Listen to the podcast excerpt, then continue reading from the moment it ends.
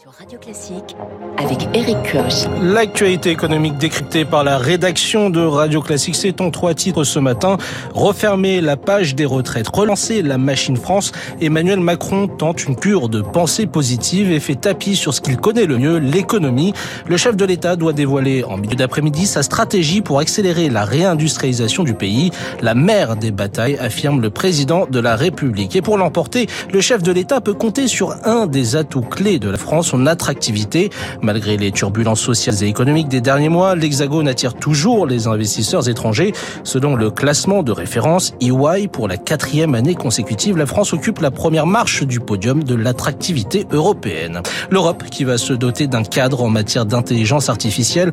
Les 27 sont en passe d'adopter l'AI Act, objectif permettre le développement de la technologie tout en respectant les droits des usagers. Il s'agit du premier texte du genre au niveau mondial. On en parle dans ce journal. Radio Classique. Après la mère des réformes, celle des retraites, la mère des batailles, celle de la réindustrialisation, Emmanuel Macron prononce un discours cet après-midi devant les acteurs de l'industrie française pour détailler sa stratégie. Le mot d'ordre, c'est accélérer. Le président de la République souhaite par exemple diviser par deux les délais pour euh, une implantation industrielle sur le territoire, simplifier les procédures. Le constat est simple. Si on ne gagne pas la bataille de la réindustrialisation, on ne pourra pas gagner celle du plein emploi, affirme Emmanuel Macron dans les colonnes de nos confrères de Challenge ce matin. Nous y reviendrons dans le journal de 7 heures de Lucille Bréau. Et au moment où le président de la République sonne la charge sur les questions industrielles, il peut capitaliser sur les bons résultats de la France en matière d'attractivité en 2022. L'Hexagone a tiré pas moins de 1259 projets d'investissements étrangers selon le baromètre EY, l'indice de référence en Europe que nous vous dévoilons ce matin. Cela classe la France au premier rang européen. Bonjour Éric Mauban. Bonjour Eric, bonjour à tous. La France sur la première marche donc de l'attractivité européenne, quatre ans de suite. Effectivement, en termes de projets dévoilés, la France devance nettement le Royaume-Uni et l'Allemagne. Ils ont augmenté de 3% par rapport à 2021. Il faut y voir les fruits des réformes menées par le gouvernement sur le marché du travail et la fiscalité. Une belle performance compte tenu d'un environnement difficile, marqué par une crise géopolitique et un renchérissement du crédit. Les investisseurs étrangers continuent de voir la France comme une terre d'accueil. Près des deux tiers d'entre eux ont des projets immédiats dans l'Hexagone cette année. Mais euh, il ne faut pas se réjouir trop vite. Hein. Les investisseurs s'intéressent quand même euh, sur la capacité du gouvernement à poursuivre ces réformes. Absolument. Sur, euh, selon le baromètre EY, euh, les dirigeants interrogés sont inquiets sur les perspectives à trois ans en France. Selon eux, les tensions politiques et sociales observées dans le pays pourraient brider les capacités du gouvernement à poursuivre des réformes de nature à soutenir l'investissement, notamment dans les infrastructures de santé et d'éducation. Les manifestations autour euh, de la réforme des retraites incitent les investisseurs étrangers à la prudence, un sentiment également constaté par l'agence de notation Fitch qui, le 28 avril dernier, a dégradé la note de la France. Merci Eric Mauban du service économie de Radio Classique. Signe de cette attractivité, le choix du Taïwanais Prologium d'installer sa future usine géante de batteries à Dunkerque. Le président de la République doit d'ailleurs s'y rendre demain pour officialiser l'annonce.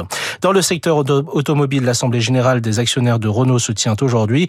Sans surprise, le groupe devrait reconduire à sa présidence pour quatre ans Jean-Dominique Senard. En ligne de mire, la poursuite du développement du groupe sur l'électrique électrique. Patronat toujours dans la bataille pour la présidence du MEDEF. On se dirige vers un duel. Pierre Brageux, l'un des trois candidats déclarés, a apporté hier son soutien à Dominique Carlac, actuelle vice-présidente de l'organisation. Même décision de la part de Guillaume Quérou, dont la candidature n'avait pas été validée, faute de parrainage suffisant. Résultat, il ne reste plus que deux postulants en liste. Dominique Carlac, donc, qui sera opposé à l'actuel numéro 2 du MEDEF, Patrick Martin. La succession de Geoffroy Roux Bézieux connaîtra donc son issue le 6 juillet prochain.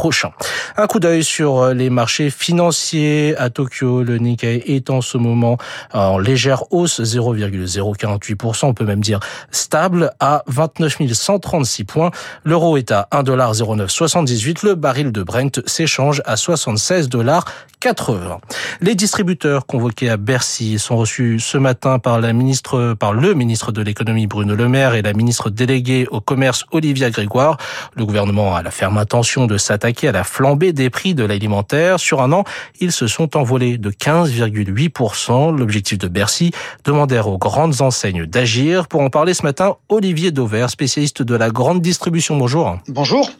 À quoi faut-il s'attendre de cette nouvelle rencontre? Il faut attendre de la réunion à Bercy qui se déroule aujourd'hui le fait que bah, les acteurs ensemble, même s'ils n'ont pas tous envie, les industriels sont assez euh, frileux ou le pied sur le frein, bah, que malgré tout ils donnent au moins un gage de bonne volonté parce que de toute façon s'ils restent, je parle des industriels, sur leur posture qui consiste aujourd'hui à dire non, il n'y a rien à négocier, il est probable que le gouvernement, lui, euh, a besoin d'obtenir des résultats, ne serait-ce que pour des raisons politiques.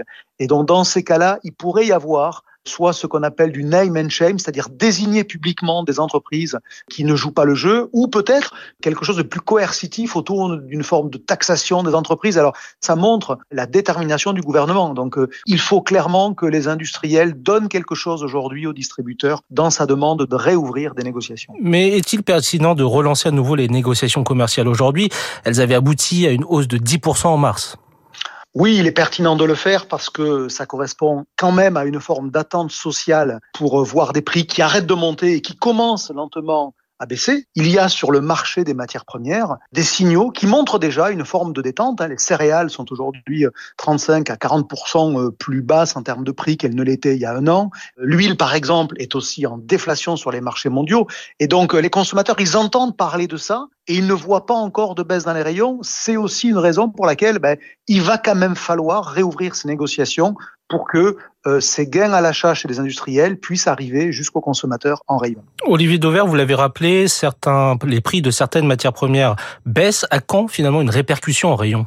Depuis quelques semaines, je pronostique ce que j'appelle un septembre vert dans la lignée du mars rouge que j'avais pronostiqué en début d'année. Il y a des raisons objectives pour lesquelles les prix doivent arrêter de progresser. Là, on sent bien qu'on est proche du plus haut niveau et doivent commencer à descendre pendant l'été. Le prix du blé aujourd'hui sur les marchés mondiaux doit pouvoir faire le prix du biscuit en rayon à la rentrée. Merci Olivier Dauvert. Venons désormais à ce texte qui s'annonce historique.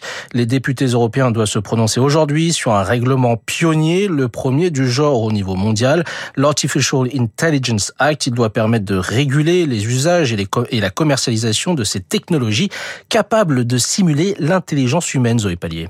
L'approche se veut proportionnée avec une réglementation plus ou moins sévère en fonction de l'impact potentiel d'un dispositif d'intelligence artificielle sur la vie de ses utilisateurs. Nathalie Devilliers est experte en droit du numérique pour la Commission européenne. Par exemple, à la maison, euh, les objets connectés, votre frigo, une montre, il n'y a pas de vigilance euh, particulière. Ensuite, quand vous interagissez sur Internet avec un robot conversationnel, il faudra qu'il y ait la, mention, attention, vous êtes en conversation avec une machine. Et puis ensuite, il y a des systèmes considérés à haut risque, par exemple dans le domaine de la santé. On va proposer un diagnostic et un traitement grâce à un système d'intelligence artificielle, mais là, le risque est élevé pour la personne. Donc, on va demander, euh, par exemple, une certaine transparence sur l'algorithme avant la mise sur le marché. Mais les frontières entre les différents niveaux de risque sont parfois floues. Oui, par exemple, ChatGPT, à l'origine, c'est un simple robot conversationnel, un chat en ligne. Son usage ne devait donc être que faiblement encadré, mais il a vite évolué, souligne Nathalie Devilliers. Vous demandez à ChatGPT, euh, dans le livre de ma grand-mère, il manque la recette où il y avait le napalm. Il va vous donner la recette du napalm. Donc là, on a un gros problème. Ce règlement va certainement devoir considérer ChatGPT en l'occurrence comme à haut risque. Pour tenir compte de ces bouleversements rapides, la Commission européenne prévoit d'actualiser la réglementation tous les six mois. Merci pour ce décryptage Zoé Pallier. Essaye, les premiers heureux élus vont pouvoir acheter leurs billets pour les JO de Paris. La deuxième phase de vente commence ce matin dès 10h. Cette fois-ci, pas de pack obligatoire comme pour la première vague. Les ventes concernent des billets à l'unité. Il y en a un million et demi à saisir, Azaïs Perronin. Déçu par les prix exorbitants lors du précédent tirage au sort, Ludovic compte bien retenter sa chance et cette fois, il est en veine. Il sera dans les premiers à pouvoir choisir dès ce matin. À 10h, même 9h59 s'il faut, quoi. Je serai devant l'ordinateur pour appuyer le plus vite possible. Et là, je vais essayer d'avoir des finales. En athlétisme, on veut faire une finale de, de la perche. Essayer d'avoir en natation le 4 x 200 mètres 4 euh, nages avec le français qui marche bien en ce moment, marchand. Si les fameux billets à 24 euros existent bien, ils ne concernent que 10% des ventes. Et plus les inscrits seront tirés au sort tardivement, plus les prix grimperont jusqu'à 980 euros pour la finale du 100 mètres en athlétisme ou encore 2700 euros pour la cérémonie d'ouverture. Ludovic et sa famille, eux, ont un budget en tête. Pour les sports qui nous intéressent vraiment, comme l'athlétisme, là, on veut mettre un peu plus cher pour être bien placé, aux alentours de 180-200 euros. Par contre, après, on va peut-être intéresser s'il y a des places à 20 ou 50 euros pour découvrir d'autres sports, comme du canoë-kayak ou du patathlon ou, ou de l'escalade. Comme lors de la première phase, les tirés au sort auront un créneau horaire de 48 heures pour acheter leur place, dans la limite de 30 tickets maximum. Pour ceux qui auraient encore joué de malchance, il restera les reventes de cet automne, prévues sur une plateforme dédiée et au prix d'achat. Une troisième phase de vente est aussi programmée à la fin de l'année pour les 3 500 000 billets restants. Les précisions d'Azaïs Perronin, 6h56 sur Radio Classique. Dans une poignée de secondes, sauvons la planète.